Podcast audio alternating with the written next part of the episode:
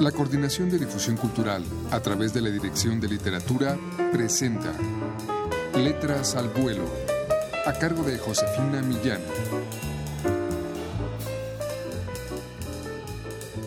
Amigos, muy buenas tardes. A continuación vamos a ofrecerles una crónica que forma parte del volumen 3 de este género. Se trata de La cacería del hombre lobo de la periodista venezolana Sandra Lafuente. Escuchemos un fragmento.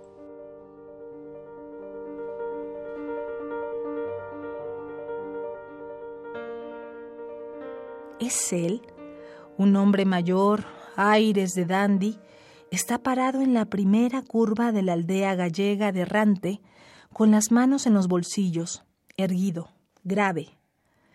Viste sombrero tiroles, chaqueta debajo del chaquetón azul oscuro, camisa color coral abotonada hasta el cuello y zapatos forrados con pelo de conejo.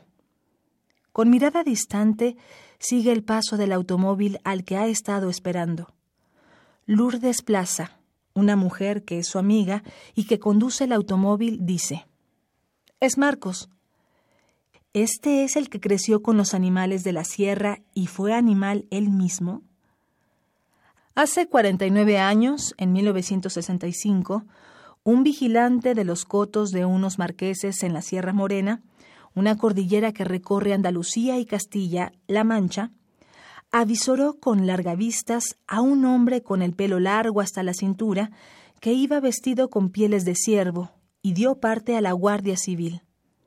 Al día siguiente, mientras ese hombre comía madroños como lo había hecho desde los siete y durante los últimos doce años, llegaron tres uniformados a caballo.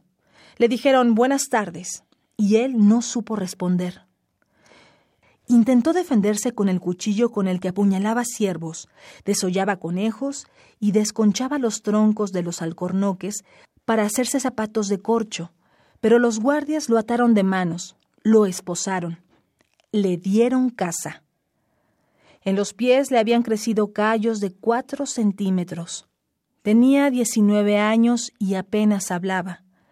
Sabía balar, bramar, berrear, graznar, ulular, gruñir, bufar, pero había olvidado las palabras. Lo último que hizo cuando lo capturaron fue aullar. Los lobos, a quienes tenía por amigos, aullaron en respuesta. Los guardias lo llevaron primero a la barbería del pueblo de Fuencaliente, y el hombre se le echó encima al barbero porque creyó que lo iba a matar con la navaja. El hombre de la sierra. El hombre de la sierra. reían los vecinos del pueblo cuando lo vieron. Era la plena dictadura de Franco. Los guardias civiles lo abandonaron en la plaza de Cardeña, el pueblo vecino. Allí comenzó la historia de su civilización, rodeado de la especie a la que más temía, la humana. Humana había sido la madrastra que le había dado de palos cuando él se negaba a robar bellotas para alimentar a los cerdos que criaban y que lo dejaba a la intemperie, sin comer.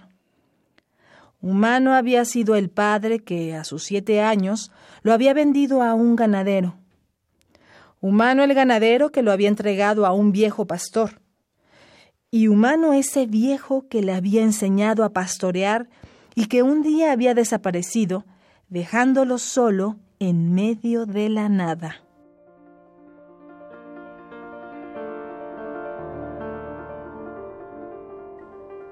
Este fue, amigos, un fragmento de la crónica de Sandra Lafuente, La cacería del hombre lobo.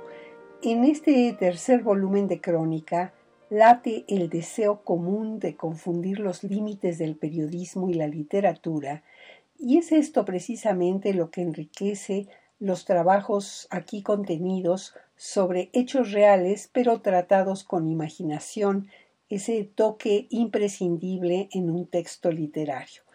El tercer volumen de crónica está a la venta en todas las librerías universitarias o pueden llamar al 5622-6202. Muchas gracias por su atención.